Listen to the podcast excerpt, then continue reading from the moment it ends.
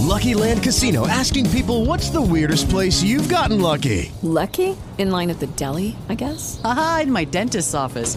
More than once, actually. Do I have to say? Yes, you do. In the car before my kids' PTA meeting. Really? Yes. Excuse me, what's the weirdest place you've gotten lucky? I never win and tell. Well, there you have it. You can get lucky anywhere playing at LuckyLandSlots.com. Play for free right now. Are you feeling lucky? No purchase necessary. Void where prohibited by law. 18 plus. Terms and conditions apply. See website for details. Judy was boring. Hello. Then Judy discovered ChumbaCasino.com. It's my little escape. Now Judy's the life of the party. Oh, baby, Mama's bringing home the bacon. Whoa, take it easy, Judy. The Chumba life is for everybody. So go to ChumbaCasino.com and play over 100 casino style games. Join today and play for free for your chance to redeem some serious prizes. chumba ChumbaCasino.com. No purchase necessary. Void where prohibited by law. 18 plus terms and conditions apply. See website for details. Jesús te conoce. ¿Eres consciente de lo que eso significa? Él lo sabe todo. La profundidad de la sabiduría y el conocimiento de Dios. Él conoce tu situación familiar, tus necesidades financieras, tus retos físicos. Él sabe cuáles son tus motivaciones y tus pecados, tus temores y tus inseguridades. Él conoce las mías también. Él lo sabe todo.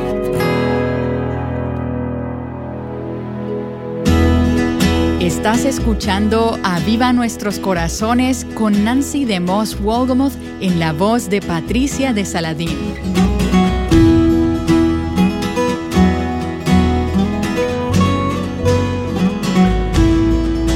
Tuvieras la oportunidad de tener una conversación con la persona más sabia y capaz del universo, ¿qué le preguntarías? ¿De qué te gustaría hablar? Bueno, la tienes. Nancy te hablará de esta oportunidad que te ha sido dada a través de su mensaje titulado De Él, por Él y para Él. Ella enseñó este mensaje por primera vez en la conferencia True Woman del 2008, con la cual inició el movimiento Mujer Verdadera para Latinoamérica. Escuchemos. Tenía planificado hablar hoy sobre lo que significa ser una mujer verdadera. Y a medida que me preparaba, sentía que Dios me dirigía a un pasaje en el Nuevo Testamento que, al verlo de forma superficial, parecería no tener relación con el tema. Pero mientras meditaba en este pasaje, el Señor lo trajo a mí una y otra vez. Y me daba cuenta de que este pasaje es el fundamento de lo que significa ser una mujer verdadera de Dios. Y el fundamento para todo lo que vamos a escuchar. Así que déjame pedirte que tomes tu Biblia si la tienes contigo. Y si puedes mirarla, si hay suficiente luz donde estás para leer, quiero que busques en tu Biblia Romanos capítulo 11.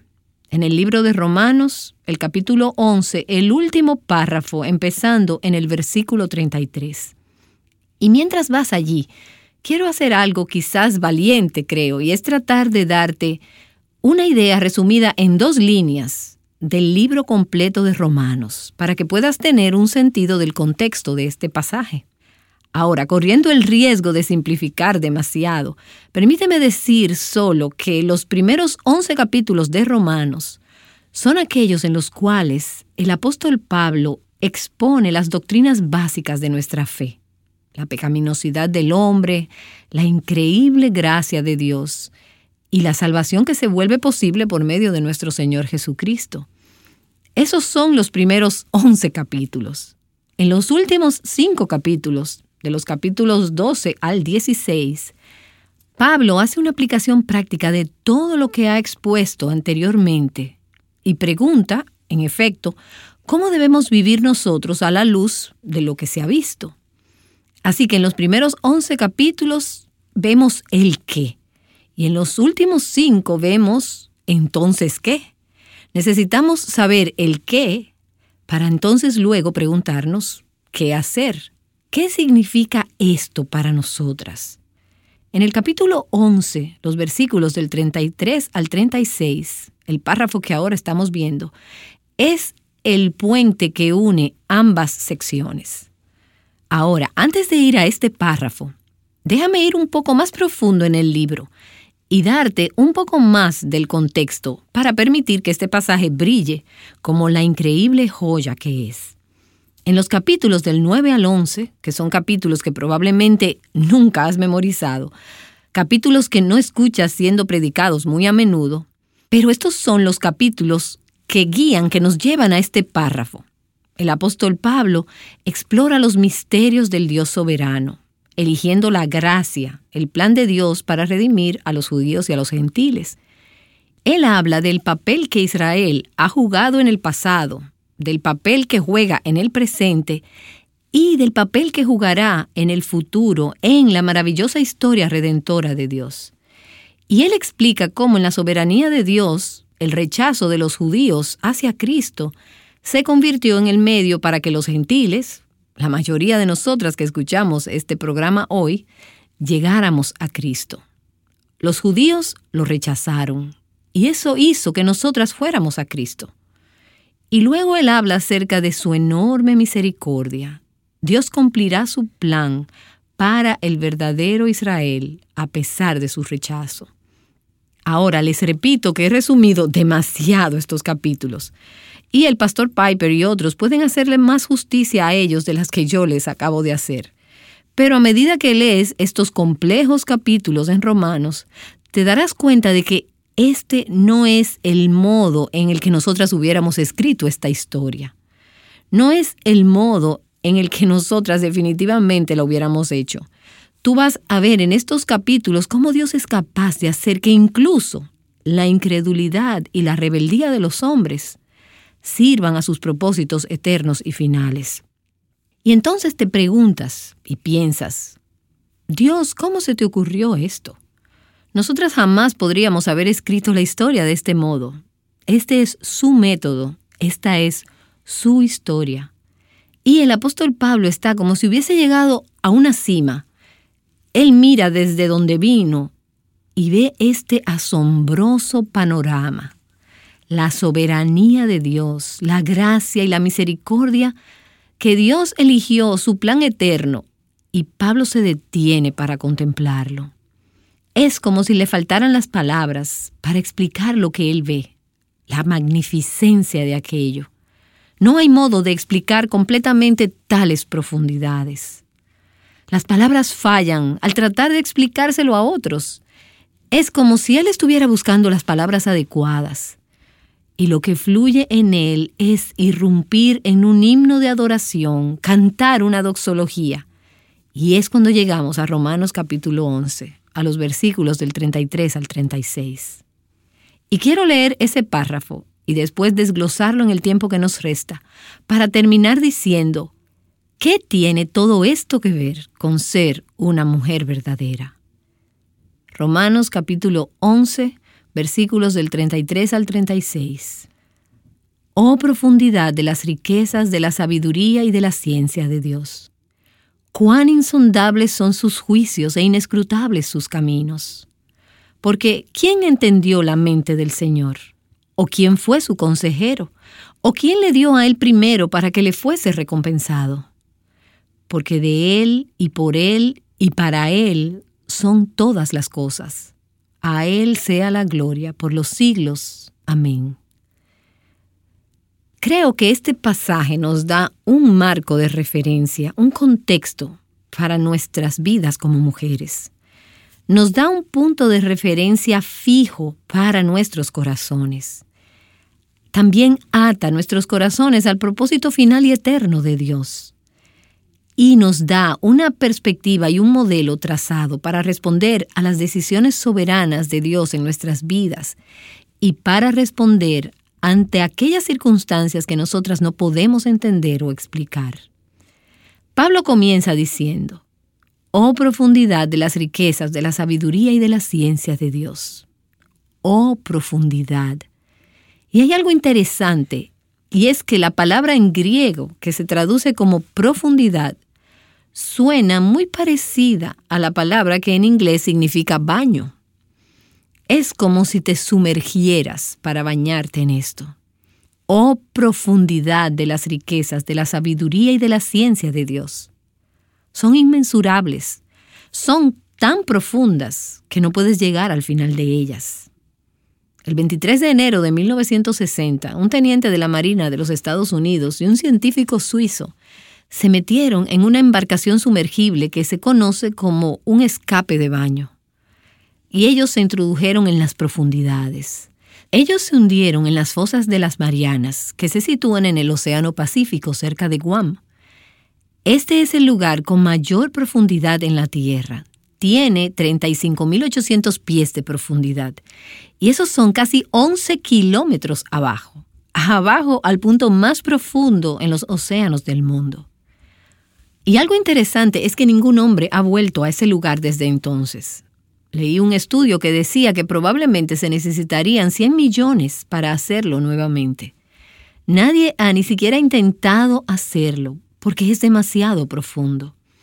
Ir 11 kilómetros en el fondo del océano es una medida humana enorme.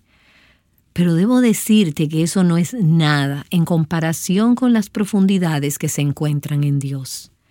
Tú nunca podrás sondear siquiera la profundidad de su riqueza, de su sabiduría, de su conocimiento. No eres capaz de imaginarlo. Las palabras faltan, la sabiduría, el conocimiento y las riquezas de Dios son inagotables, no tienen límite, no pueden medirse. Oh profundidad, es inconmensurable. No solo su profundidad es inconmensurable, sino que la riqueza, la sabiduría y el conocimiento de Dios son el fundamento. Y creo que es parte de lo que Pablo quería expresar al decir, oh profundidad de todas estas cosas, son fundamentales. Cuando llegas al fondo de todo en tu vida, te das cuenta de que la roca, la base en nuestras vidas y en nuestra fe son la riqueza, la sabiduría y el conocimiento de Dios. Eso es lo que se encuentra debajo de todo, sosteniéndolo todo. En el año 1944, Cory ten Boom y su familia fueron arrestados por los nazis por tener judíos en su casa, y ellos fueron enviados al campo de concentración de Ravensbrück, en Alemania, donde Betsy, la hermana de Cory, al final falleció. Betsy, esta hermana de Cory, antes de morir le dijo a Cory, y tú probablemente has escuchado estas palabras antes, ella dijo, no hay pozo tan profundo que pueda superar la profundidad del amor de Dios. Y Betsy murió en ese campo de concentración y Corey fue liberada. Y como muchas de ustedes conocen la historia, ella vivió hasta sus 90 años. Por décadas, ella viajó por todo el mundo. Por el resto de su vida, ese fue el corazón de su mensaje la profundidad de la riqueza, de la esperanza, del conocimiento y del amor de Dios. Y su punto era que no importa cuán profundos sean tus problemas, cuán profundos los retos que enfrentas, cuán profundos tus asuntos, hay algo, o mejor debería decir, hay alguien que es más profundo. Debajo se encuentran los brazos eternos, oh profundidad inmensurable, crucial para nuestras vidas. Ahora, ¿qué es eso tan profundo? Bueno, Pablo nos lo dice, oh profundidad de las riquezas de Dios. Y entiendo que hay vastas riquezas aún por ser encontradas en las profundidades de la tierra. Se estima, al menos en una fuente que leí, que hay al menos 6 billones de dólares en tesoros hundidos que se encuentran en las profundidades de los suelos oceánicos, aguardando por ser hallados. Hay muchos tesoros ahí abajo. Y luego leí sobre la mina de oro más profunda de la Tierra, que se encuentra en Sudáfrica, como a 60 millas en las afueras de Johannesburgo. Esta mina de oro se extiende por más de dos millas debajo de la Tierra y ha sido descrita como la octava maravilla del mundo. Es la mina de oro más rica del mundo. Se han producido más de 100 millones de onzas de oro, y esos son 3 millones de toneladas de oro, desde que comenzó a operar a inicios de los 1950. Esta mina le da empleo a cerca de 17 mil personas y ellos trabajan todo el tiempo para extraer oro de la tierra. Y aún no se ha acabado no se ha agotado, aún queda más oro. Se estima que esta mina de oro va a producir al menos un millón de onzas de oro cada año por los siguientes 20 años. Pero debo decirte, en las profundidades de Dios se encuentran riquezas que sobrepasan infinitamente las riquezas más grandes que hay en la tierra. Al principio de la carta, en el libro de Romanos, Pablo habla de las riquezas de la bondad de Dios, de su dominio y de su paciencia. En el capítulo 9 habla acerca de las riquezas de la gloria de Dios. En el libro de Efesios él habla sobre las riquezas de la gracia de Dios y dice que Él es rico en misericordia. A diferencia de las riquezas en los suelos oceánicos o aquellas en la tierra, las riquezas de Dios no poseen límite. Puedes visualizarlo. El oro de esa mina se agotará algún día, pero el oro en la mina de Dios jamás, jamás, jamás va a agotarse. No posee límites, es inagotable. ¿No te alegra saber que Dios jamás tendrá una crisis económica? Que Él jamás va a pasar por una crisis hipotecaria. Sus riquezas son inagotables. Y Él dice, mi Dios proveerá para todas tus necesidades. ¿Y de qué fuente? De sus riquezas, oh profundidad de las riquezas de Dios. Van infinitamente más allá de lo que podemos comprender o de lo que pudiéramos jamás imaginar. Eso significa que las riquezas de Dios son siempre mayores de las que tú necesitas en tu situación. Oh profundidad de las riquezas de Dios. Dios posee completa sabiduría y conocimiento. Él lo conoce todo de todo. Todo sobre el mundo, todo sobre la historia, todo sobre el futuro, todo sobre las elecciones, todo sobre la economía y hacia dónde se dirigen las economías. Y no solo conoce las cosas más grandes, sino que conoce cada aspecto de tu vida. Él conoce dónde has estado, tu historia, las cosas que te han hecho, las cosas que tú has hecho. Él conoce todo sobre tu presente. Él conoce aquellas cosas en tu pasado y en tu presente que no le has contado ni a un alma en la tierra. Él conoce todo sobre tu futuro también. Él lo conoce todo. La profundidad de la sabiduría y el conocimiento de Dios. Él conoce tu situación familiar. Él conoce tus necesidades financieras. Él conoce tus retos físicos. Él conoce tus motivaciones, tus pecados, tus temores y tus inseguridades. Y Él conoce los míos también, porque Él lo conoce todo. La sabiduría y el conocimiento de Dios son infinitamente mayores que los nuestros. Y como un ejemplo de eso, en el contexto de este pasaje, en los capítulos del 9 al 11 de Romanos, Pablo nos lleva a responder que la mente humana no podría jamás idear un modo en el que los pecadores pudieran ser justificados o declarados justos delante de un Dios santo. No podríamos haber encontrado una manera de hacer esto. Pero la sabiduría de Dios encontró un modo. Y tú preguntas, entonces, ¿qué significa eso para mí? Significa que la sabiduría de Dios sabe cómo lidiar con tu situación, sin importar cuán compleja sea, cuán enrevesada o imposible parezca. Oh profundidad de la sabiduría y del conocimiento de Dios. Y Pablo continúa diciendo cuán incomprensibles son sus juicios e inescrutables sus caminos. Su juicio, sus decisiones, sus decretos son insondables, van más lejos de lo que podemos comprender.